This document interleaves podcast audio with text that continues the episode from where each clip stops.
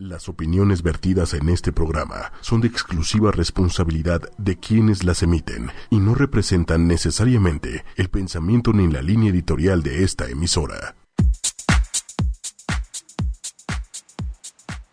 Muy buenas tardes, bienvenidos a La Catapulta, el programa de emprendimiento de 8ymedia.com. El día de hoy tenemos invitada a Helga Noderer, fundadora y directora general de helganoderer.com y Know Your Brand. Hola Helga, ¿cómo estás? Muy bien, Eugenio, muchas gracias por la invitación. Bienvenida. Oye, antes de que arranquemos contigo, tengo que cerrar una ronda de inversión de serie A de 7 millones de dólares. Comparagur es una, es una empresa mexicana, startup, que hace comparación de servicios financieros. Y la noticia es interesante por el tamaño de la ronda. Ya son varias rondas mexicanas este, considerables, cosa que no pasaba antes. Y porque participó Peter Thiel de manera personal. Thiel es fundador de PayPal y es famoso por varias razones. Por fundar Palantir y por ser el único de la realeza de Silicon Valley que apoyó a Donald Trump. Y luego fue odiado por eso y porque ganó Donald Trump. Y es la primera vez que él invierte de manera personal en, en, América Latina. Entonces fue como muy, muy relevante. Compara Guru, eh, no, no, me fascina el, el, ese tipo de modelos, pero pues es innegable lo que han logrado. Tienen 4 millones de, de, clientes, 30 socios financieros, 70 empleados, es una empresa entonces pues me parece maravilloso. Así que bueno que México sigue, sigue creciendo en, en inversiones, ¿no? Y ya con esto juntan 11 millones de dólares levantados en, en no sé, en 4 años. Está buenísimo. Lo que es súper interesante, me parece que cuando las cosas se alinean y todo el ecosistema es, tiene un mismo eh, objetivo, entonces las cosas empiezan a caminar poco a poquito hacia crecer mejores proyectos, hacia crecer y apoyar mejores emprendedores y dar oportunidades de generar riqueza, y riqueza no solamente en términos materiales, sino también en, en riqueza social. Pues qué interesante, porque la siguiente noticia habla de una cosa, muy, una cosa que no ocurrió exactamente eso. Ignia, que es así uno de los inversores más importantes de México, invirtió en Karma Pulse, una de las empresas que más prometen en México. Karma Pulse hace minería de datos, monitoreo, interpretación, visualización de Big Data de redes sociales. Entonces tienes a gente buenísima de inversionistas y gente buenísima de emprendedores invirtiendo, pero no han reportado nada más que invirtieron. No sabemos cuánto, no sabemos en, a cambio de qué, no sabemos quién más invirtió, no sabemos para qué. Entonces, justamente falta eso. Como no, no, ellos no están alineados con el resto de lo que están diciendo, oye, mira, logramos esto, vamos por, para la grande. Porque eso ayudaría a que ocurrieran más buenas noticias. Esto sí, no, no estamos ayudando, ayudando a que la siguiente generación o el siguiente mes pase esto. Entonces, me da mucho. Oh, Ignea, Karma, publiquen, demonios, mucha suerte, pero platíquenos, por favor. Ahora sí, Helga, entonces platícanos, ¿tú qué haces? Bueno, yo estoy en un negocio que es de comunicación y el negocio de comunicación es comunicación integrada desde el individuo hasta las organizaciones. ¿Eso qué quiere decir? ¿Qué quiere decir? Que muchas veces estamos, sin darnos cuenta, mandando mensajes. Tú todo el tiempo mandas mensajes, Eugenio, aunque no lo creas. espero que, hables espero o no que hables. Buenos o malos. Pero si no son mensajes intencionados, tienes el riesgo de que el mensaje se diluya y se pierda y que no, al final del día no logres nada. Ok. Lo que trabajamos nosotros con los individuos y con las organizaciones es a priorizar los mensajes, a saberlos articular y a posicionarlos desde cómo se ve el ejecutivo, cómo es percibida la organización y qué es lo que necesitas que suceda alrededor en términos de percepción. No es un tema de reputación solamente, sino es de marca, reputación, mensajes, contenidos. O sea que no es suficiente con chambear. Hay que hasta cuando uno está chambeando lo que uno dice, uno no dice, dice cosas. Exactamente. Ay, qué cansancio, ¿no? Pues sí, no.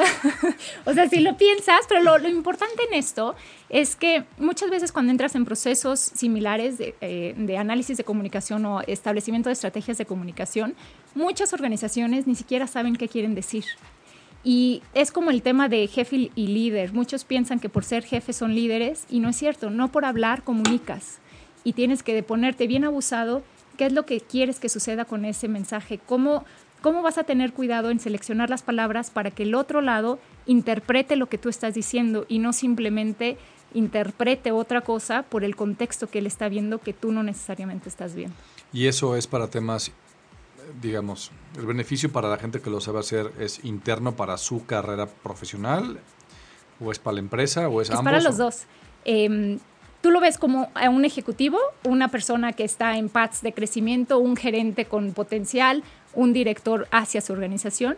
Lo puedes ver a nivel individual o ves a nivel organizacional. A nivel organizacional, obviamente, tienes que movilizar diferentes audiencias, ¿no? Uh -huh. Necesitas movilizar a tus empleados internamente hacia que estén eh, comprometidos con la organización, que den ese metro extra, que estén dispuestos a contestar el teléfono fuera de horas de oficina a sus clientes, ¿no? que la calidad que entreguen al cliente sea muy buena. Todo eso es un mensaje y necesitas eh, asegurarte que permea dentro de la organización, tú como, como cabeza de organización. Como organización hacia afuera, necesitas asegurarte que la gente sepa qué vendes, cuál, está, cuál es el valor que entregas, cómo lo haces, dónde te encuentran, ¿no? Entonces, muchas veces queremos decir tantas cosas que terminamos diciendo nada. Y pasa a individuos y a organizaciones. Ahora que lo dices, ayer tuve una llamada muy larga de la, de la ASEM, la Asociación de Emprendedores de México. Estuve en el consejo y, y fue una gritiza de tres horas. Y en un punto alguien dijo, es que no es posible que ni siquiera nosotros en el consejo tenemos claro qué es lo que hacemos. Y sí, porque empezó la reunión muy clara de, vamos a ver, A, B, C, D y F. Y por ahí del D nos perdimos en las ramas y se, armó una gritiza de veras de horas de, de por qué y si esto no sé qué, la opción, y hasta que, pues, que ni siquiera, ¿cómo queremos que, que 3.000 miembros o 7.000 miembros sigan el camino? Sí si el, consejo de nueve no puede hacer cosas Y eso es más común de lo que te imaginas en todo tamaño de organizaciones. En el momento que preguntas dónde está la propuesta de valor, muchos directores generales les cuesta trabajo articularla. Si el director general no lo tiene claro, cómo esperas que tus vendedores te puedan ayudar a venderlo y cómo esperas que tus clientes sepan por qué deberían de comprarte a ti en vez de a otro. Entonces ese rollo de misión y visión y esas cosas sí sirven para algo. Sí, sí sirven. o sea, no es puro choro. no, es, no es solamente horas consultor, que alguien se van a la factura de alguien, sino también son oportunidades para establecer el rumbo de la empresa. Muchas veces la comunicación se obvia porque justamente pensamos que hablar o mandar un mail comunica y no necesariamente. Okay. Necesita toda comunicación debería de llevar a la acción a algo, al compromiso, a lo mejor una acción más, más em, moral, ¿no? Y a otras son más ejecutorias. O sea, necesito que vayas y que muevas los conos. Ok. Que salgas y que los conos estén movidos, ¿no? Entonces, es, es, la comunicación debería tener una acción como consecuencia. ¿Y cómo le haces para que la gente sepa? O sea, hay gente que esto lo hace nativamente y hay gente que lo aprende o cómo funciona. Los grandes directores de grandes organizaciones, no todos, lo saben hacer, lo van aprendiendo en el camino y hay otros que sí toman cursos específicamente de cómo contar una historia. A la gente le enganchas con las historias, con las anécdotas y tal. Y te puedas estar diciendo, oye, pero ¿cómo le voy a enganchar a la gente cuando estamos con el trimestre como apretado en ventas. O sea, yo lo que necesito son las ventas y necesito mandar el mensaje de velocidad y, y foco en el resultado. Pues siempre hay una historia que puede apoyar eso, que ayuda a motivar a los empleados. Muchas veces no nos tomamos el tiempo para entender el idioma que necesitan nuestros empleados o que hablan nuestros empleados, las generaciones que están en, ¿no? Eh, generaciones me refiero a millennials o X o tal. ¿Cómo está compuesta nuestra población? Le tenemos que hablar diferente. Hace tiempo leí que un porcentaje muy importante de los CEOs de empresas públicas exitosas del, Fortune 500 habían tenido en la escuela, en la universidad, ves que los gringos tienen major y minor, como que el, objetivo principal de estudio y uno secundario, el secundario había sido teatro. Entonces dije, ¿sabes qué? Ah". No lo dudo ni tantito. Yo no, no, conozco esa estadística, pero no lo dudo ni tantito, porque los grandes CEOs, no, no necesariamente el, el top ten, los grandes líderes, llamémosle mejor así, los grandes líderes son aquellos que inspiran. Y muchas veces para inspirar necesitas montar un teatro y no, no una farsa, sino simplemente hacer el show a la gente, eh, convertirte en ese rockstar que ellos quieren seguir y con el que se quieren comprometer. y contar esa historia, o sea, al fin y al cabo, pues, ¿qué es teatro? Es contar historias. Es contar historias, sí. Pero los grandes managers, no importa si son operarios, no importa si están parados en una planta, no importa, o sea, no importa el nivel, hay grandes, grandes historiadores. Y esas personas las tienes que encontrar dentro de tu organización, porque son los que te van a ayudar a traducir lo que quiere el management lograr con cómo se tiene que transmitir a nivel cultural en la organización. Entonces, ese gran reto de la empresa gigante que tiene su jefe y como que no llega su mensaje hasta abajo, como que requiere que haya repetidoras de historia en todos los niveles. Sí, se llama cascadear mensajes. Ah, sí. Ah, ya descubrí lo negro. Gracias, bravo. Cascadear mensajes. Sí. pero tienes que encontrar quién lo cascade correctamente y no le que no sea teléfono Muchas veces, muchas veces se confía que únicamente a través de la estructura formal se deben de cascadear esos mensajes. Y si hay una estructura formal que debe de pasar los mensajes, sin embargo, toda la comunicación informal dentro de las organizaciones es súper poderosa Ajá. y la tienes que aprovechar. O le das tú el contenido o esa comunicación informal toma otro camino. Claro, porque entonces ese, ese vacío de información crea radio pasillo y la Claro. gente sí se hace sus ideas. Se los das tú y ellos mismos se encargan de esparcir el mensaje. No Claro, hay cosa este, más bonita correcto que o decirle- incorrecto. Exacto. Y es más, si le dices a la gente, no lo digas. Más eh, lo van a decir. Exacto. Es como el tema de, está prohibido informar salarios a los empleados. Es garantía de que todo el mundo sepa cuánto gana todo el mundo. Exacto. Y para temas emprendedores, o sea, tú como emprendedora, a un emprendedor, eh, ¿cómo le...? A ver, entonces, a ver, hay gente que lo sabe hacer y gente que toma cursos. Sí. Tú das esos cursos. Yo doy cursos, sí. Ok.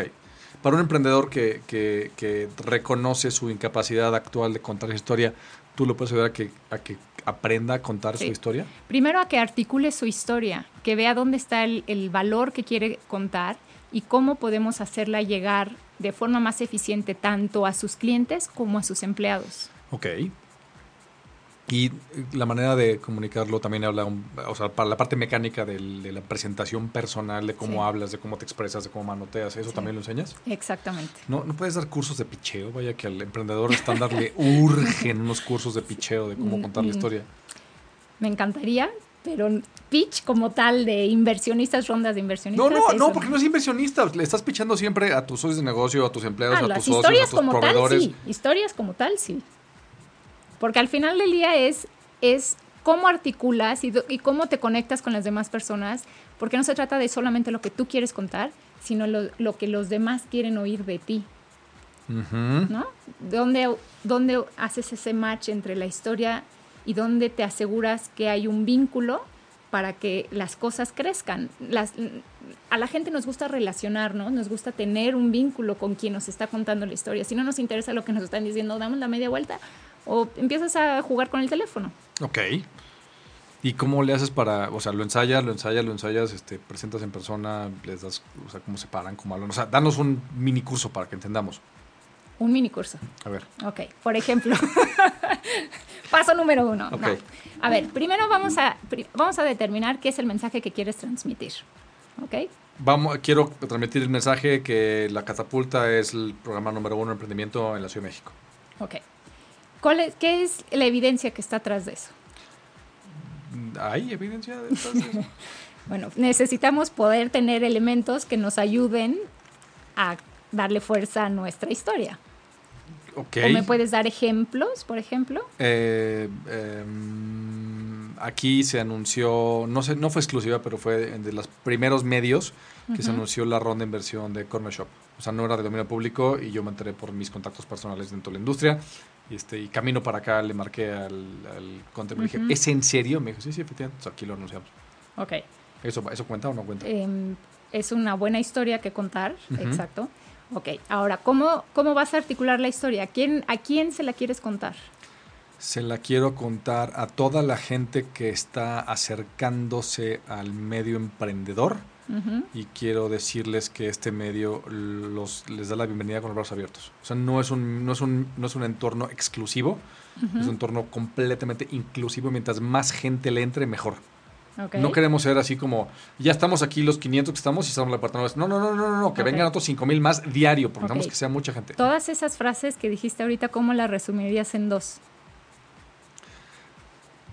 Bueno, al, el- al programa siempre estamos diciendo esto de emprender es un seguro de vida, como para decir tienes que hacerlo por tu bien. Ajá. Pero la parte de, de- de que es para todos. ¿Te acuerdas de la película eh, Ratatouille? Em, sí, pero no la vi. ¿No la viste? Bueno, ese- No, la hay, un, hay un chef ahí famoso y la frase del chef es anyone can cook. O sea, a pesar de que él, yo soy de estrellas Michelin, todo mundo puede cocinar. Sí.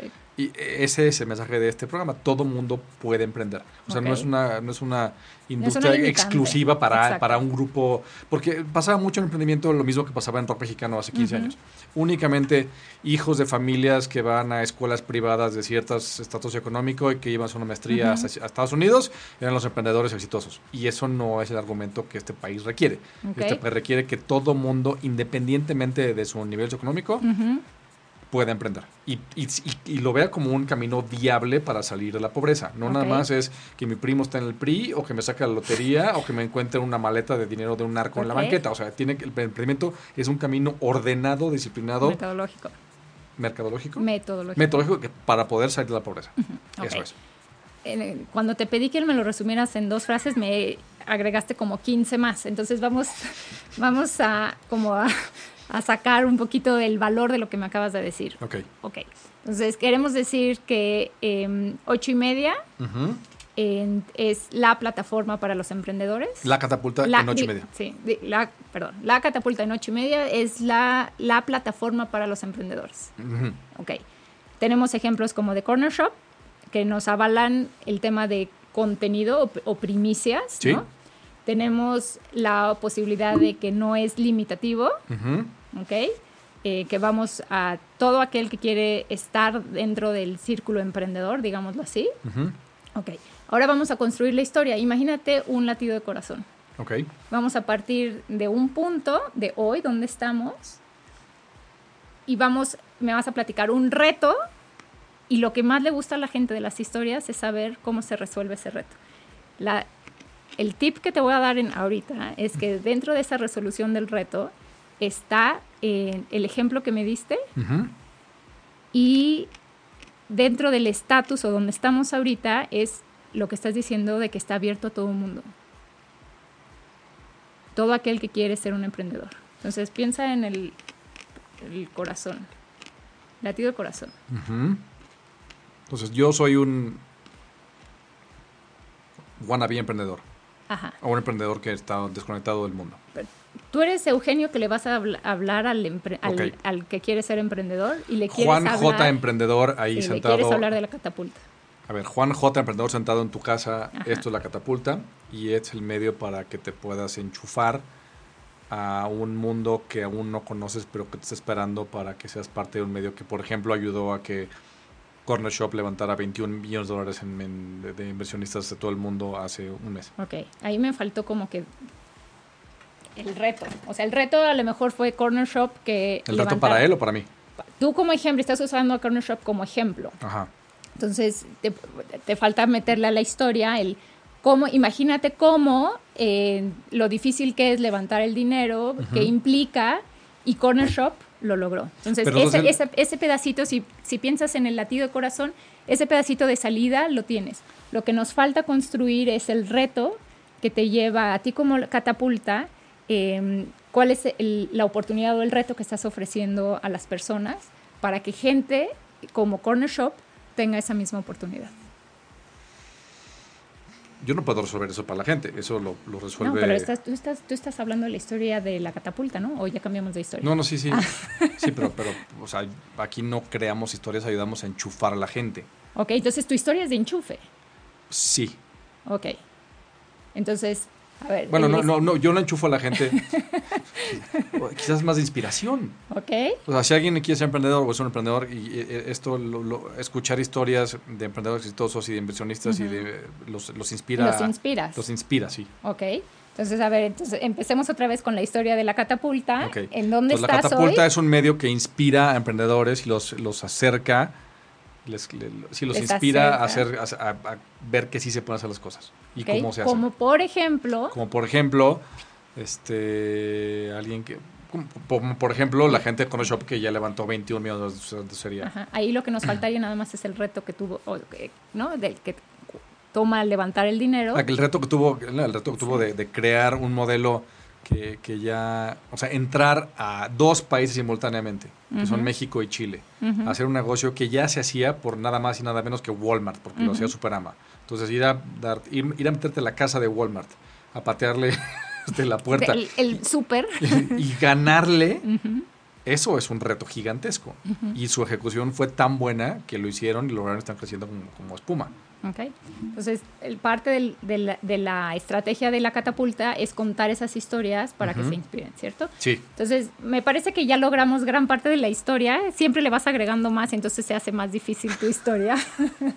Pero el chiste es, al final del día, el, el chiste es tener bien identificados cuáles son los mensajes claves que quieres transmitir ¿Cómo los vas a simplificar? Ajá. Porque cada vez que lo digas se te va a ocurrir otra cosa más, pero tiene que haber un eje rector que diga esto es, y no importa si lo digo ahorita o lo digo a las 9 de la noche, este va a ser el eje.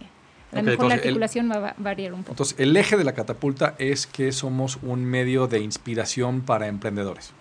Ajá, este es tu eje. Ok. Ahora platícame del reto. El reto, el reto para cualquier persona que quiera emprender es que nadie sabe cómo hacerlo y piensa que es difícil. Ok. Y la solución, porque les encanta a la gente escuchar. La solución es que habemos dos mil personas en todo el país listos para ayudarte en información, en educación, en financiamiento, en diseño, en programación, para que tú también llegues a un éxito como el de Corner Shop con sus 21 Exacto. millones de dólares. Ahora platícame qué sigue. ¿Eh? y este es el último pedacito del, del, del latido de corazón. Bueno, ahora lo que tienes que hacer es bajar los podcasts de la catapulta y escuchar a toda la gente que ha venido y aprender de ellos y buscarlos en Twitter y conectarte y ser parte de la conversación. Ok, Y eso es maravilloso lo que acabas de decir, porque lo que haces es mover a la gente a una acción. Y si te acuerdas, hace rato estábamos hablando de eso. Ajá. La comunicación tiene que llevar a la acción. Y eso es enchufarse a la comunidad. Exacto, Como te enchufas? Participando. exacto. Y es un tema que todos lo pasamos. Yo me acuerdo perfecto cuando yo entré a esto, el terror que me daba opinar en Twitter o en donde sea o en foros públicos, así de esta gente que pues, lee sobre ellos en las revistas y en los periódicos y, oye, pero yo pienso otra cosa y yo esperando así que se van a decir, ¿tú quién eres? Cállate, ¿no? Sí, Y no, siempre ha sido, ah, sí, qué interesante, a ver, ¿y por qué? ¿Y qué opinas? Y no sé, oye, que no sé qué, oye, a ver, toma mi tarjeta. Nunca he recibido, bueno, casi nunca, de dos personas así, así como que, ¿tú quién eres, no? sí. Y es válido, es válido preguntar, ¿y tú quién eres? Pero, no, pero tú quieres así, en, así en, en malísima onda, así en el, el, el mamonzator Sí, normal no, mexicano, así, entiendo, ¿y tú entiendo, qué, no? entiendo, entiendo el, el contexto, pero y, y por eso también digo, es válido porque hay gente que necesita tener esa, esa credibilidad para poder comprar una idea o no. Pero lo, lo importante me parece que en este ecosistema emprendedor, y regresando un poco a las noticias que dabas al principio, es cuando las cosas se alinean y la gente aporta, y puedes aportar desde muchísimas trincheras, ya sea con ideas o con preguntas o cuestionamientos, haces crecer los sistemas. Y al final del día, las economías y, y los, ¿no? los países se mueven por sistemas. Sí, esto es un rollo sistémico completamente. De México es emprendedor. Ah, completamente, completamente. Y luego la gente piensa que es un tema como, como moderno. No, a ver, espérame, hasta la, hasta la revolución industrial todo mundo era emprendedor. Sí. O sea, no había empresas. Sí. Fue hasta después que hubo empresas, toda la gente empezó a trabajar por una empresa. Entonces, más bien, llevamos 14 mil años emprendiendo, tuvimos una pausa de 200 años y ahora va- vamos de vuelta a emprender. Y qué bueno que haya gente en empresas y qué bueno que haya personas y son fundamentales para el, para el crecimiento económico, pero el emprendimiento también tiene un lugar importantísimo. Sí, sin duda. Ahora, que la gente no sepa comunicarse también es un tema, ¿no? Entonces, qué bueno que estás tú aquí para enseñarles. Pero qué interesante ejercicio, o sea, no sabes qué, cómo me ha servido, porque yo no tenía claro también qué estaba yo haciendo. ¿Cómo? Pues sí, porque, o sea, o sea el, el- el programa siempre es Estás en un igual. negocio de comunicación. Yo sé, yo sé, pero no necesariamente lo tenía claro. O sea, lo he ido construyendo sobre la marcha con ayuda un poco de la gente de ocho y media que saben de esto, no, no como yo. Y, y- y yo lo, lo hice pensando en qué quisiera yo haber escuchado en 2011, 2012, cuando estaba yo. O sea, poder decir, a ver, mira, ah, mira, esa chava es una buena onda, vamos a mandar un correo a ver cómo les Sí. nos ayuda este, a dar un taller de comunicación interna. Este, oye, ese cuate, qué buena onda, ya viste una empresa que hace no, sellitos, no sé. Entonces, Sí, y sabes qué, o sea, al final del día las estrategias de comunicación antes se sentían como muy lejanas. Eh, solamente algunas empresas y algunas me refiero como muy grandes y muy selectas, porque ni siquiera las grandes grandes tenían como entendido la importancia de comunicación. Y hoy comunicación, y a lo mejor mucho impulsado por el tema de redes sociales, ha cobrado una importancia muy distinta y lo ha hecho también más accesible a las personas en costos y en, en recursos, o sea, recursos en, en plataformas que están allá afuera que puedes utilizar hoy en la tarde. No necesitas ir a comprar, lo puedes hacer hoy en la tarde desde tu sillón si quieres, ¿no? Pero como que ¿qué, qué es eso de comunicación? Porque O sea, hay- el martes, comunicación integral, y la neta es que yo, al igual que yo, seguramente mucha gente no sabe qué quiere decir eso. Comunicación integral, eh, déjame si quieres cierro la otra idea y regreso Ajá. a comunicación integral. A lo que me refiero es, todos podemos comunicar y podemos comunicar de forma más eficiente. No es lo que nosotros necesitamos que las demás personas conozcan. Ahora, a comunicación integral me refiero es la persona que va a hablar o que va a ser el vocero, desde cómo se ve, cómo habla, qué dice, cómo lo dice, cuándo lo dice, a través de qué canales lo dice, eso es el individuo. Ahora, si lo, ahora, si lo llevas a las organizaciones, dentro de las organizaciones, encontrar los momentos adecuados de comunicar, porque no, no todo el trimestre es buen momento para comunicar. Hay momentos que son como más flojos, que a lo mejor pasas ciertos mensajes, a lo mejor en momentos que son más críticos, que necesitas mucho más foco, pasas menos mensajes más enfocados, ¿no? Todos los mensajes que se pasen dentro de una organización necesitan contribuir al crecimiento del negocio. Si no están haciendo eso, están mandando los mensajes equivocados. El ejemplo de la Casa Blanca actual es perfecto. Acuérdate que dijiste vocero, Casa Blanca, tiempos y consistencia, concordancia. No, bueno. es, buenísimo. Porque muchas veces lo que se pensaba antes es que solamente, regresando al ejemplo anterior, las grandes organizaciones o los gobiernos o los candidatos son los que le habían dedicado tiempo a darle em, tiempo y espacio a cómo me veo cuando digo esto. Claro. ¿Qué colores voy a usar cuando voy a correr a alguien? ¿Qué colores voy a usar si necesito generar como engagement de los empleados? ¿Qué colores me voy a poner si voy a entrar a una negociación? Todo lo que hacemos y dejamos de hacer, todo lo que nos ponemos o nos callamos o manda un mensaje. ¿Qué mensaje quieres que mandes? O sea, mi camisa con hoyos es mal mensaje. Tu camisa con hoyos dice un poco alternativo. No. Tengo un poco de calor, ¿no? Sí, pero es que no me puedo quitar el suéter porque tiene hoyos mi camisa. y no sé por qué, por eso tan vieja. Pero, eso es, pero es, un buen momento para usar suéter porque estamos con la inundación de ayer. Y con inundación de ayer, sí, no traemos flotis por suerte. Entonces, ¿qué herramientas? O sea, comunicación. Entonces, ¿qué es comunicación? Comunicar es transmitir los mensajes de forma efectiva que generen una acción en los demás. Ok, interna o externa. Interna o externa. Ya sea tu clientela o tu socio o tu empleado o tu proveedor. O a tus jefes. Porque a tus jefes también necesitas, también, ahí entra otro tema a lo mejor de, branding, no solamente con tus jefes, sino a la organización. Pero si tus jefes no tienen clara tu marca, ni siquiera vas a salir en, tu nombre no va a salir dentro de las conversaciones de una organización para ser promovido. Ahora es interesante que lo digas. Platícale a la gente de dónde vienes tú y por qué dices eso. ¿Qué hacías antes? bueno, yo era la directora de comunicación para una tecnológica en América Latina. ¿No le quieres decir? Bueno, Puedes Dell, trabajé para Dell 10 años, los últimos 10 años de mi vida. Manejé comunicación interna y externa, imagen ejecutiva em, de Argentina a México. Y fue una muy buena experiencia porque estuve en la startup más grande del mundo, eh, con muchos temas de startuperos y también con muchos temas y muchos retos de organizaciones grandes. Entonces entiendo lo que duele empezar una organización, porque yo la estoy empezando, pero también entiendo lo que es ser una organización grande y de repente no tener los recursos y parece irónico, ¿no? Eh, y muchas veces el recurso más importante es la creatividad que le pones a hacer suceder las cosas. Además te tocó cuando eran privados y luego públicos. Ah, sí, también me tocó eso. no, me tocó todo. Desde la, salida a bolsa. Desde entrar a canal y, sí. La salida de bolsa también desenliste. Ah, la salida a bolsa, la salida de bolsa, las no, la salida de bolsa. La entrada, la entrada a bolsa. No, entré en 2007. Ah, ok. Ah, claro, sí estamos en 2017, ¿verdad? Sí. no tanto, tanto no. Sí. tristeza, estamos bien viejos. Pero sí. Ok, entonces tienes una experiencia, o sea, no nada más opinas, lo viviste. Ah, sí, sé de qué estoy hablando, o sea, no me lo invento, sé de qué estoy hablando. Eso sí, eso siempre es medianamente útil. Sí, sé de lo que estoy hablando y no tengo miedo a decir lo que pienso diferente. Eh, hay gente que le cuesta trabajo de repente que alguien le diga yo lo haría diferente. Al final del día la persona es la que decide si lo va a ejecutar o no. Claro. Tengo unos clientes justamente que hace poco me decían es que necesito que se vea diferente esta persona y yo digo bueno pues si yo la transformo y le puedo no hacer el makeover completo pero si la persona no está convencida y la persona no quiere no le ve el valor no va a suceder. Son, son procesos que pasan de forma muy personal. ¿Quieres posicionarte de forma distinta a través de cómo te ves, de cómo hablas, cómo presentas, etcétera. Ok, como organización, ¿te quieres presentar de forma distinta? ¿Quieres que tu reputación sea congruente con lo que dices que eres, con lo que dices que haces y tienes la evidencia que lo demuestre o es puro cuento? Entonces, consistencia y congruencia en hace comunicación. Hace muchos años estaba yo de consultor en un banco y uno de mis empleados le molestaba mucho todo el, la vestimenta que teníamos que llevar al banco. Le dije, mira, velo como una obra de teatro.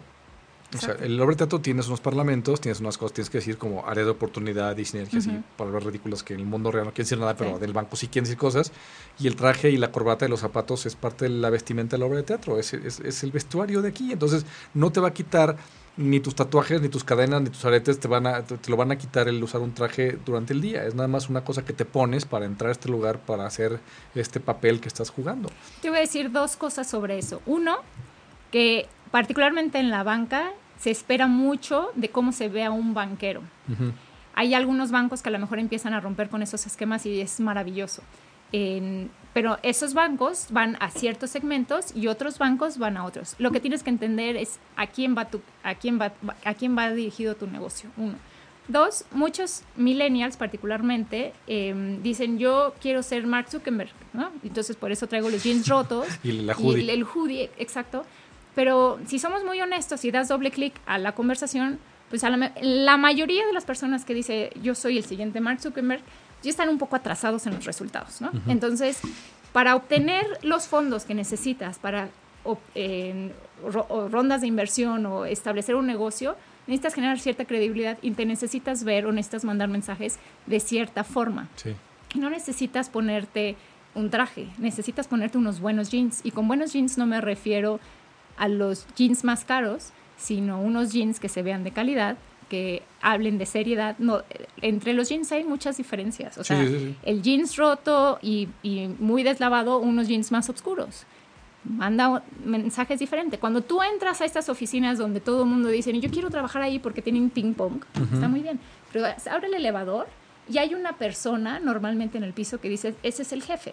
Sí. Y normalmente puede traer jeans y playera, pero los jeans y la playera que traen son diferentes a los jeans y las playeras de todos los demás. Pues hablando de eso y del banco, un año fue la convención anual de ese banco y fue en un, lugar, un resort de playa muy elegante. Y fueron todos directores. Entonces, a mí me invitaron esa vez y estaban en la cena de inauguración de la convención anual, pues, pues los directores son todos pues, más o menos del nivel. Y entonces salieron todos vestidos más o menos del estilo, muy parecido. Había mucho lino, había muchos sacos, había muchas cosas y salió el director de Casa de Bolsa con chanclas, bueno, unos guaraches, jeans y una camiseta. Y era como una mancha en un mar Nadie de se quería sentar con él no, no, no, no, no, no, no, no, no, no. Su esposa estaba realmente preocupada porque, porque es que se, veía la diferencia. Sí, de aquí a recursos humanos. Sí, sí un poquito sí. O sea, no fue así de, drástico, pero sí, pero sí, la credibilidad que proyectó en ese momento y a partir de entonces fue, fue, fue durísimo. Durísimo. Y le conté a mi cuate, le dije, mira, esto pasó. Entonces, eso es muy importante que te veas como parte de la obra de teatro, si no, no funciona. Si no, no, te creen. Y si no eres parte de esa obra de teatro, es mejor que busques una obra de teatro donde sí seas parte.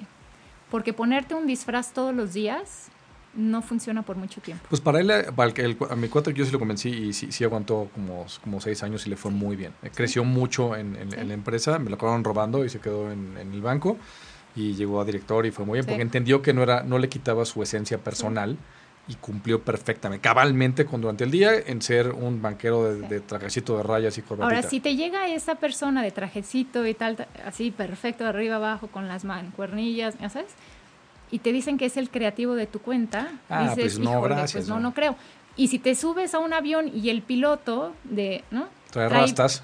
Y bermudas, dices, híjole, a lo mejor como que pierdo el vuelo, ya sabes. Híjole, tengo que ir por unos Q-tips a la farmacia antes de subirme. tienes que entender en qué negocio estás y qué necesitas proyectar y entonces necesitas estar alineado. Y si no estás dispuesto a ponerse, ponerte ese disfraz, cambia de obra de teatro. Ok, ok, muy bien. Bueno, y luego está la parte de el disfraz y luego cumplir lo que el disfraz promete. El disfraz es una promesa, ¿no?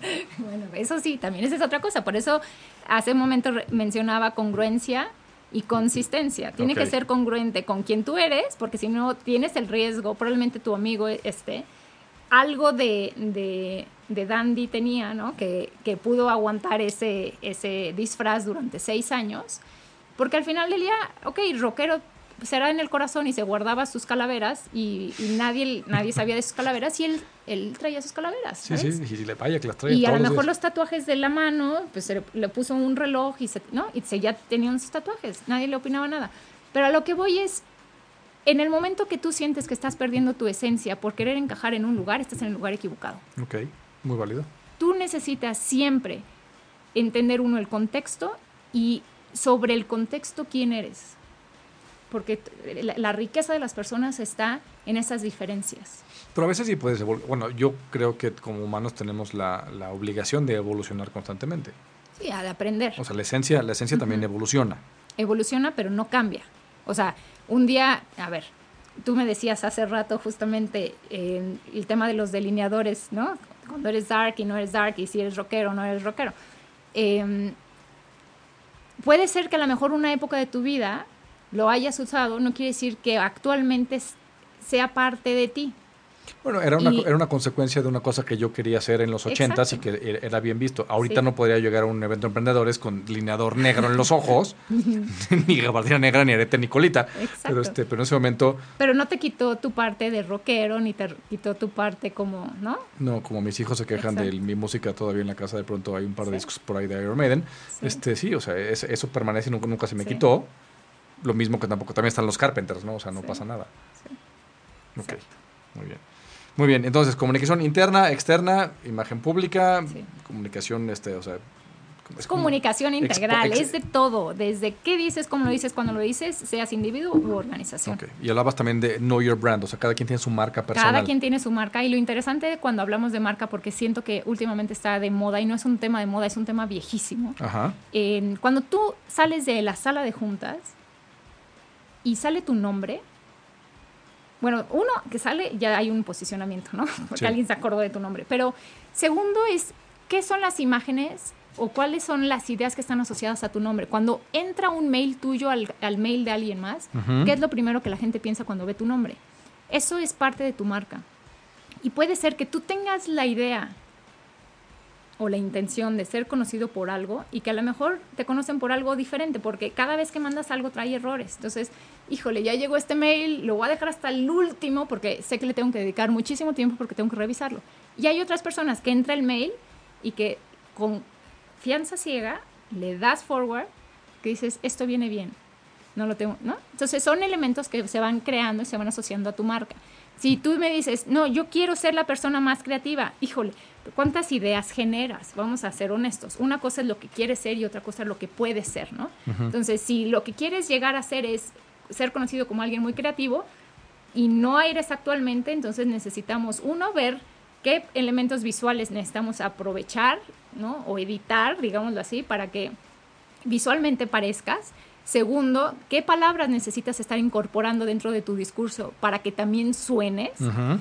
¿Cómo te vas a empezar a comportar? Y ahora sí le tienes que echar muchísima galleta a las ideas, porque si no, o sea, la congruencia y la consistencia no se da y las marcas se rompen.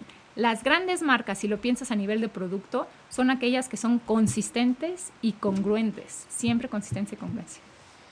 Y eso Ya está, ya está nervioso me personas. puse porque estoy pensando en, en errores que yo cometo gigantescos. Eso ya hace muchos años me puse así. a ver, ¿Cómo quiero ser percibido? Escribí un texto. Ajá. Súper importante es tener claro qué quieres. O sea, quiero ser percibido así, ta, ta, ta, ta, ta. Entonces, para hacer eso tengo que ser así, ta, ta, ta, ta, ta. Y ya logré como 90% de eso y me falta el, el- el 10% más difícil. Pero hay palabras que uso que, que ya me oigo y me da pena ajena. Que se me pegaron en algún momento de la Sí. historia y se me pegó una, el uso de una frase Ujú. y, y- y hoy suenan ridículas. Ujú. Por ejemplo, cuando salió la segunda de Terminator, Ajá. él decía, no problemo. Ajá. Y no sé, mis amigos decían, no problema para todo. Y a mí se me pegó desde entonces. Pero Sí. eso tiene como 25, 30 años. Y lo sigo diciendo. Y nada más veo así como la- las cejas de mi hija levantadas con cara de que, ¿De qué hablas? ¿qué, qué es eso? Así. Entonces digo, no, no, perdón, perdón. O, o alguien decía, un amigo me decía, en vez de me gusta, decía, me pone. Que era así Ujú. como, como argot Sí. así de gente que fuma marihuana. Me pone. Y Sí. yo lo usé ayer. Y digo, ¿por qué? No, o sea, hay cosas que tengo que sacar de mi léxico, pero radicalmente hasta la fecha. Entonces ya me puse nervioso. Tienes que ser consciente de qué quieres decir y cómo lo quieres decir y que hagan sentido con quién eres tú y tu marca, lo que quieres proyectar y que lo que la gente quieres que sepa de ti. Ok. Eso depende de ti. La historia la cuentas tú, no los demás. Bueno, hay muchas personas que sí la historia la cuenta alguien más y se la pasan editándola Pues después, sí, porque ¿no? sí, porque si hay de- ese, ese vacío crea Ujú. el espacio para que la gente invente la historia. Exacto. Muy bien, fabuloso, muy bien. Ok, ahora quiero hacerte una serie de preguntas. A ver, diga. Quiero que la gente allá afuera te conozca y vea que todo el mundo en este medio es gente buena onda. Ok, ¿estás lista? Puedo hacerte unas preguntas, responde lo primero que pienses. Si no quieres contestar, pues si me paso o puedes insultarme, puedes decir groserías, puedes decir marcas, pues lo que quieras. Ok, ¿Lista? listo. ¿Qué palabra es la que más te gusta? Eh, campana. Campanita es más. es que tengo un problema. Me gusta un sonido y entonces todo lo que tenga eso, sonido, lo puedo repetir. ¿Qué?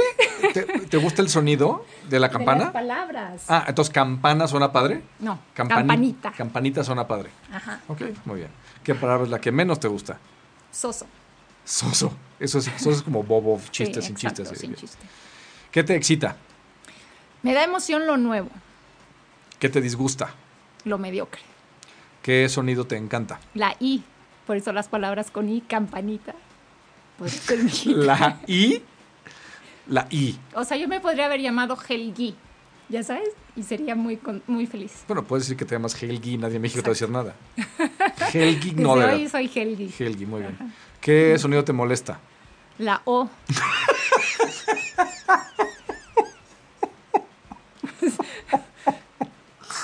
¿Cuál es el problema? No, no, bueno, es que así no la veo venir para. ¿cómo? Ok, la O. Todas las palabras con O, como no derer, por Como ejemplo. no deber. Sí, bueno, ahí a lo mejor la combinación. O la costumbre. O. Sí. Las palabras no. Sí. Entonces, no, tú ¿no? Ah, ok, ah, ok, soso. Entonces, la gente que se llama Omar, Olivia, Oscar, te caen mal. No, no, no, no. no Jamás serías así, por supuesto que no. No me caen mal. Su nombre, el sonido de su nombre me disgusta. Ok. ¿Cuál es tu grosería favorita? Pinche, obviamente. Porque tiene. Pero, entonces debería ser así como cabrón porque tiene O, ¿no? Porque. No, favorita, Ah, ok, la ok, I. ok, ok, ok. Pinche, muy bien. ¿Cuál es tu droga favorita? El helado de chocolate. El helado de chocolate, obviamente, aunque no tenga ahí. Sí. Puede ser el de vainilla. Así, el de vainilla lo fue muchos años. Ok. ¿Qué A lo mejor estoy migrando ahora, ahora que lo dices. ¿Al chocolate? Pues ¿Pero chocolate oscuro? la O. ¿Pero cuál? cuál? ¿Así el de Hagen Dazs, el de Roxy, No, el, el de Santa Clara. de Santa Clara? Sí, Ese no lo conozco. sí. Yo creo que usa la mejor leche. Es interesante. es interesante. En mi casa pa- pasaron de Santa Clara. Después de mucho tiempo en Santa Clara, pasaron a, a Lala. ¿El helado de Lala? No, no, no, leche. Ah, leche. Yo, no conozco ese leche. helado. Hicieron así un A-B testing y, y decidieron que la mejor leche en el súper, o sea, que no te vayas a Villa de Patos y exóticas orgánicas, Sí. del súper, la mejor, la fresca de No, Lala. pues no he hecho ese mm, blind test. Yo sí les puse a hacer blind testing de todo. Hicimos el de Orangina contra ¿Será Aranchata. que y tiene más azúcar? No sé, no creo. Bueno, pues son- es muchísimas vitaminas, ¿no? Pues no sé. No sé. Hay que preguntarle a un lechero. ¿Qué hombre o mujer te gustaría que pusieran un billete nuevo? Mira, la verdad es que, que desaparezcan los billetes porque yo los pierdo. Entonces, mejor el tema de los bitcoins O sea, me yo parece. ¿Yo me los pierdo porque te los gastas o porque literalmente los pierdes? Porque los pierdo. Entonces, me parece el, el- el dinero electrónico me funciona mejor. O- ok, pero sí. ok, está bien. ¿Qué personaje desprecias? El agente naranja. ¿La gente naranja? Sí. sí, pues sí. La verdad es que es, no es solamente que esté de moda, me cae gordo. Sí, sí, es, es, es- es repulsivo. Sí.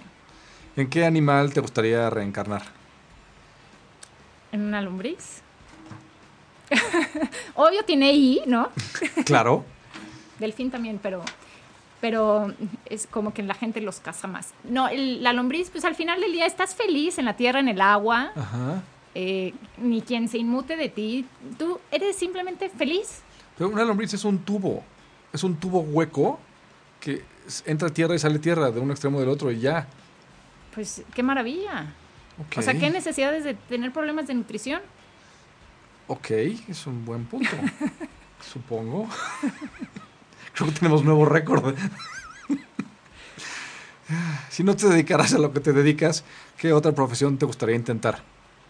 Mira, de intentar o querer, porque, o sea, a ver, ¿qué me gustaría hacer? Pues princesa, obviamente. Porque tiene I, obviamente. No, porque bueno, pues está cómodo, ¿no? Pero, o sea, el, el tema, el tema de, de hacer, honestamente no me imagino hacer algo distinto. O sea, creo que si no pudiera hacer esto, estaría muy triste. O sea, si fuera, puede, ser bibliotecaria o ingeniera industrial No. o maestra de jazz o... Sí, si tuviera habilidades musicales, pero cuando las careces o eres enemiga del ritmo, Ok. Bueno, ¿qué profesión te negarías a, ejercer? además de prostituta, o sea, cualquier cosa que se parezca sosa. Ok. Perezosa. perezosa. La No, princesa es perezosa, discúlpame. No, pero hacen cosas padres. Pero a ver, no, el tema, o sea, el tema sería más como en cosas que, que, que no, que no te hagan pensar.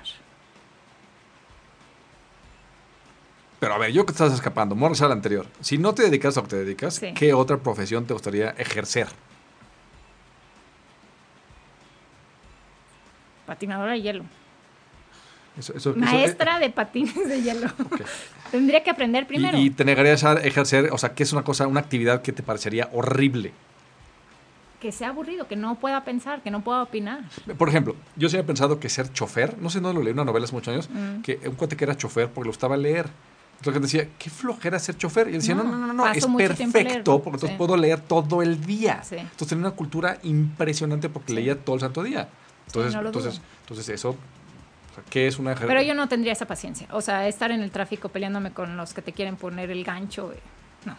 O sea, que hayas tenido No. un que hayas tenido un ataque el día de hoy con la gente de la araña. ataque, oye. Fueron A, por Hel- mí. a Helga la atacaron los policías, estando ella en el coche, que le- por la araña. Así corrieron a ella por la araña y tuvo que esquivarlos y hasta le gritaron, va a lastimar a mi compañero. Y así los esquivó y huyó de ellos. Exacto, Estando, ella en el coche. No, estás estacionada con un coche delante, otro atrás. Y, Y, en- o sea, los coches subiendo, ¿sabes? por la otra calle. pero no se supone que cua- de- Pero bueno. o sea, de- te estacionas, te bajas, te dan tiempo para- de ir y pagar al el boleto. Pues ese es mi punto. Pero no me iba a poner, esperar a, a que me pongan el gancho y de- después discutir. Huí. Yo tuve el otro un, un altercado con uno de esos cuates que venía el policía en su bici y el Además lo de, disfrutan, ¿te das cuenta? pues no sé, Sí, yo les vi la cara. y venía con el de Coparque atrás y venía en el sentido contrario. Sí. Les dije, ah, eh, eh, disculpen, pero ustedes van en sentido contrario y ustedes no pueden hacer eso. Tienen que No, es que la bicicleta, no sé qué, no, no, perdón, el artículo 14, di- el 8 y Ah, me lo 14 voy a dicen, ta, ta, ta, te lo mando porque tengo ahí. Ah, sí. No, no he visto en Facebook, ¿se puede o no se puede? No. Facebook, ¿se puede o no se puede? Son dos cuates que hacen análisis de, puedes ir en el, en el carril de bicis en sentido contrario, puedes ir en la banqueta en bici, todo lo que es tema, tema urbano bicicletero, Sí. van y checan la ley y te hacen el ejemplo del video de por qué sí, por no te dicen Ok. qué artículo es. Entonces les dije y se enfurecieron. ¿Y qué estoy un policía? Oiga, no puede ir en la banqueta, no sé qué. No, que no, no vaya aquí. No, no, el artículo, ta, ta, ta, su artículo, que usted debe hacerse mucho mejor que yo, dice, y sie- siempre se enfurecen. Entonces, bueno, ok. Si el cielo existe, ¿qué te gustaría que Dios te dijera al llegar? Ay, por fin llegaste. Por No. fin. por fin. No, yo viviría, yo viviría muchos más años si fuera yo así, 200 No, bueno, años. por eso, o sea, a ver, el por fin significa te tardaste mucho, viviste muchos años más. Ah, ok, ok, muy bien. ¿no? Creo. ¿Cuál es tu frase favorita de una película? Mira, yo soy muy mala para el tema de las películas. Las series me gustan mucho. Me encantan una serie de frases de Harvey Specter. En- ¿Quién es Harvey Specter? Harvey Specter obviamente es una persona que se viste súper bien. Obviamente. Es un- sí, obviamente.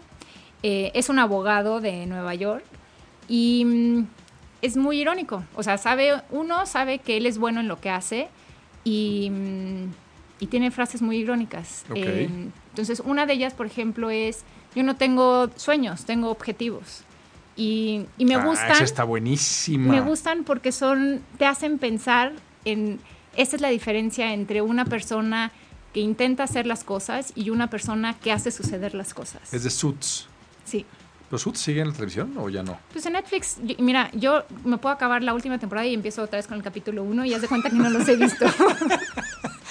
me encanta. Entonces, Me no tengo sueños, tengo objetivos. Sí. Ah, eso está muy bueno. Vamos a ponerlo en el blog ahí porque está padre. Vamos a anotarlo en este momento. Ok.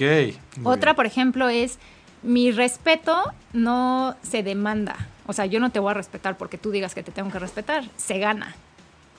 O sea, ¿quieres que yo te respete? Te ganas mi respeto. El otro día tuve un debate en Twitter, por eso decía una amiga, no, es que a todo mundo respetable. No, perdón, yo a mi No. edad, yo hay mucha gente que yo no respeto. La gente no, no la gente No. no, no es merecida mi respeto nada más porque sí. Hay gente que tiene posturas y posiciones que yo no respeto y punto. Sí. Y Hay cosas acabó. que se tienen que construir. Justo, voy a sacar un mal ejemplo, pero en la maestría doy, doy unas clases de comunicación. Ok. Y una de las cosas ¿Tú eres que chica digo, de PADE? Soy chica IPADE, pero no doy clases en el IPADE. Soy ahí monitora de arranque. Pero en la UP sí doy clases. Y una de las cosas que yo digo es, no se empiezan las calificaciones de 10 y se vas bajando, sino empiezas de cero y la vas construyendo. Pues así es. O sea, necesitas es. construir las cosas. No, la- las cosas no, no, no llegas a una catedral y le van quitando piezas. Construyes un muro, ¿no? Y luego la cúpula y luego... o sea, así se, con- las cosas se construyen. Hay un libro, mi libro favorito se llama Cryptonomicon. Hay una escena fundamental de la historia donde el papá conoce a su hijo, que nunca- es la única que se ve en su vida, Ujú, y, y- y no habla el mismo idioma. Ah, no, el hijo es muy chiquito, todavía no habla. Entonces le quiere explicar lo importante de la vida y sabe que le tiene una hora en toda su vida para explicarle todo lo importante. Ay, Dios. y le enseña la escalera de una catedral en Manila que está siendo Ujú. bombardeada por la Segunda Guerra Mundial. Ujú. Y la, la escalinata está construida con las rocas del lastre del galeón que venía de Acapulco una vez al año. Entonces trae la roca gigante, la quitaban del galeón, la ponían en el piso y era escalón número uno. El año siguiente, número dos. Y así está Ok. toda la escalera que da la Wow. vuelta que sube a, la, a la- a la- cúpula. Entonces le enseñó eso así y el otro hacía "Uh", así como la importancia de cómo se construyen las, cosas sí. que las cosas no- es como el tema, el tema de startups todo el mundo piensa que ay pues sí luego luego Zuckerberg y todo el mundo lo hace cuando ves los años que tomó todas las empresas grandes de Silicon Valley en construirse donde están ahorita el promedio son entre 10 y 12 años Sí. es muchísimo tiempo Y sin dedicación. parar exacto Es dedicación. muy bien ¿quién fue tu maestro favorito? Eh, yo tuve un jefe extraordinario que se llama Sergio Torres. Eh, fue jefe mío hace muchísimos años y mm, del, o sea, era- era muy exigente en muchas cosas, pero sobre todo era muy humano. Y mm, él, hace poco lo decía yo, eh, me enseñó a correr a una persona y que cuando terminaras esa relación laboral fuera de forma digna. Eh, no importaba lo que la otra persona había hecho. Entonces, a él le ha aprendido muchísimo. en, por ejemplo, el ser más inteligente que los demás en cosas tontas. Cuando, cuando trabajaba con él, nos cambiamos de oficina a la Torre Mayor. Estaba todavía en obra. Y él traía los planos, él es como arquitecto frustrado, traía los planos y veía, ¿no? Ponía las vistas y tal. Y todo el mundo se peleaba por las oficinas grandes que daban a reforma. Y él, siendo el director general, buscó la oficina, de repente la veías más chiquita. Y yo le decía, Sergio, ¿por qué? Y me dijo, porque es la única que ve al castillo de Chapultepec. Y eso es. claro y la más- Entonces- y la más lejos de los, de los de elevadores todos los demás. Exacto. Los elevadores estaban exactamente del otro lado. Pero lo- a lo que voy es, de repente hay cosas que obviamos porque todo el mundo está viendo hacia un lado y él, él lo que me enseñó es siempre a voltear a ver al otro y analizar las diferentes opciones porque muchas veces te salen mejores opciones. bien muy bien ¿cuál es tu máximo placer culposo? además del lado de chocolate Ay, además del helado de chocolate.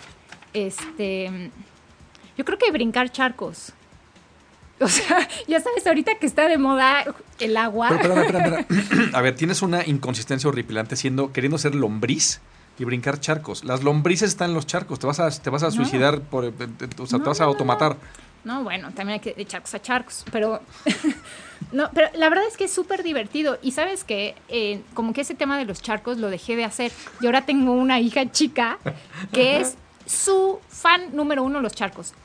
Charco chiquito que ve va y brinca, ya sabes, charco gigante que ve, o sea, si pudiera ella se aventaba. Pero es, es maravilloso porque te recuerda a lo mejor de cosas tan sencillas como disfrutar el agua.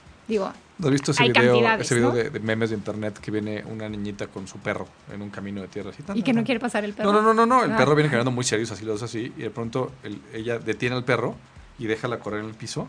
El perro voltea diciendo, y se regresa ella como un metro a un charco, a saltar en charco, así. Y el perro pacientemente espera que su ama de 50 centímetros de alto, es más alto ella que él, así tan, tan, tan, tan, tan, y acaban, ya regresa a la correa y, Y siguen muy serios Pues- así. Pues haz de cuenta que así es muy- mi hija. Muy ordenaditos. Y me encanta, me encanta eso. ¿Cuál fue el mejor regalo que recibiste en tu infancia? Mira, yo creo que hay varios. Uno es aprender a nadar, porque así si me toca un naufragio tengo mejores posibilidades. Segundo es la bicicleta, porque desde que era chica, ahorita ya no se puede, pero cuando era chica, a los a lo mejor seis años, cinco años inclusive, podía ir a la esquina de mi casa a comprar un Miguelito y regresarme con mis dos, bueno, más bien, ir con dos pesos y regresar con un Miguelito. Bien. me dio libertad. Y la tercera cosa, ¿te acuerdas tú de una casita del árbol que le apretabas Sí, y que por tenía supuesto. un Mi, columpio? mi hermana tenía una y jugamos con ella Sí, años. exacto. Era la neta. Porque más La cuando lo- lo, guardabas era clac, clac. sí, sí, sí, exacto, increíble. que tenía un cochecito y así. Sí. ¿Cuál es el mejor regalo que tú has dado? Pues mira, cada año doy buñuelos. no varío mucho, la verdad. Es un como regalo un poco este, socialista. Muy bueno, porque es todo el mundo parejo. Ah, Em, pero el mejor regalo que he dado, o sea, a lo mejor es el tiempo, ya sabes, el tiempo que estás con una persona, pero verdaderamente tiempo de calidad em, y que estás. ok. ¿Cuál ha sido el mejor? Espero que la otra persona piense igual. Sí, sí, lo estaba pensando. Ya me sentí yo culpable que estoy robándote tu tiempo. ¿Cuál, es el, ¿Cuál ha sido el mejor consejo que has recibido de tus padres? Eh, ¿Quién te dijo que no puedes? Nice. ¿Qué libros están en tu lista de libros por leer? Mira, tengo muchos porque no he leído últimamente, entonces... Eh, eh, uy, no quiero ni siquiera decirlos porque no me vaya a pasar como alguien en la fil. este, pero sí, diría que la lista es larga. ¿Cuál es el, que- el primero que se te ocurre? El primero, estoy, mira, este cuaderno es de mis cosas de cursos y normalmente me pongo en cuadrado los libros que quiero leer, que obviamente cuando lo buscas no lo encuentras, ¿no? Claro. Pero Qué ordenadita. así era muy matada yo en la escuela con los cuadernos, no me preguntes, las calificaciones, pero los cuadernos si hubiera, hubiera pasado con... X, Y, Z, y veo algunas dimensiones y notas bueno, y notas y notas y no. notas. Sí. No, ese sí te lo voy a deber, ¿sabes? Eso Sí, está, peor que el de la, está peor que el de la fil. Está peor que la de Phil. La Biblia, di que la Biblia, sí, te sabes. Algo de Sidney Sheldon. No, pero esa no la tengo pendiente por leer. Ok. ¿Qué talento te gustaría poseer? Ya sé, y no lo tengo aquí. Watedoxo. What the dog saw? Sí.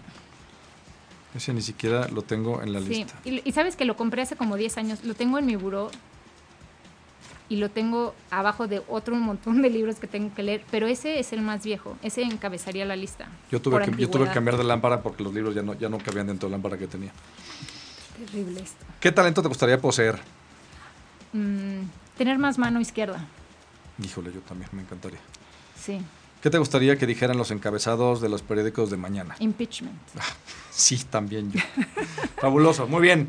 Antes de irnos, la semana que entra tenemos, bueno, la que entra, bueno, el 2 de julio hay un Startup Weekend de FinTech en la Ciudad de México en la Escuela Bancaria y Comercial. Si no han ido a un Startup Weekend, todos por favor vayan, es la mejor experiencia de emprendimiento que existe para entender de cómo va esta cosa. Startupweekend.org, de veras, de veras, de veras, de veras, el mejor fin de semana de sus vidas. Y el 6 de julio es un curso que se llama Introducción al Crowdfunding. eh, lo invita Expansive Ventures y el CAO, son los coworkings más populares de México. Estamos en una palabra que para coworking space, que no sea coworking space, algo en español, porque odio decirlo en inglés.